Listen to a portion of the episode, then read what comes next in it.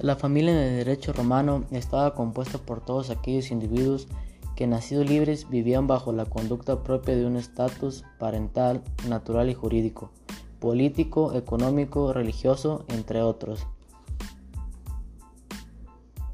Algunas características de la familia en el derecho romano se tenía cuatro aceptaciones para la familia, es decir, agnática, conactiva, gentilicia y por afinidad.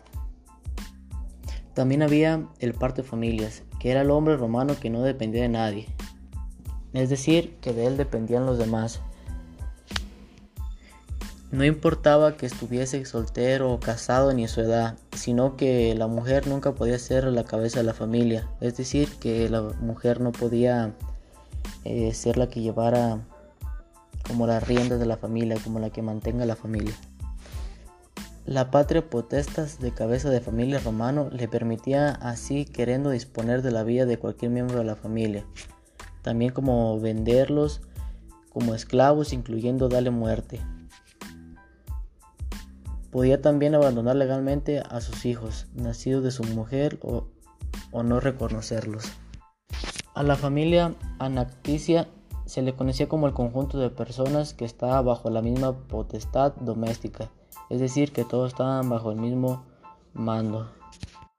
A la familia conacticia se le conocía como el, por el parentesco con, la consanguinidad natural.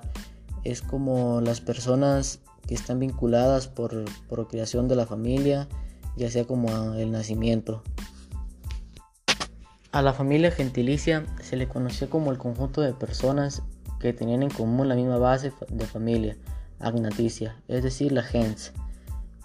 Pero pues sin embargo se conocía como grados más, más lejanos, con la condición de que los involucrados se sentían como parientes. La familia por afinidad es aquella compuesta por uno de los cónyuges y los agnados o cognados del otro. Para contar los los grados se cuenta como si un cónyuge ocupara el lugar del otro en su familia.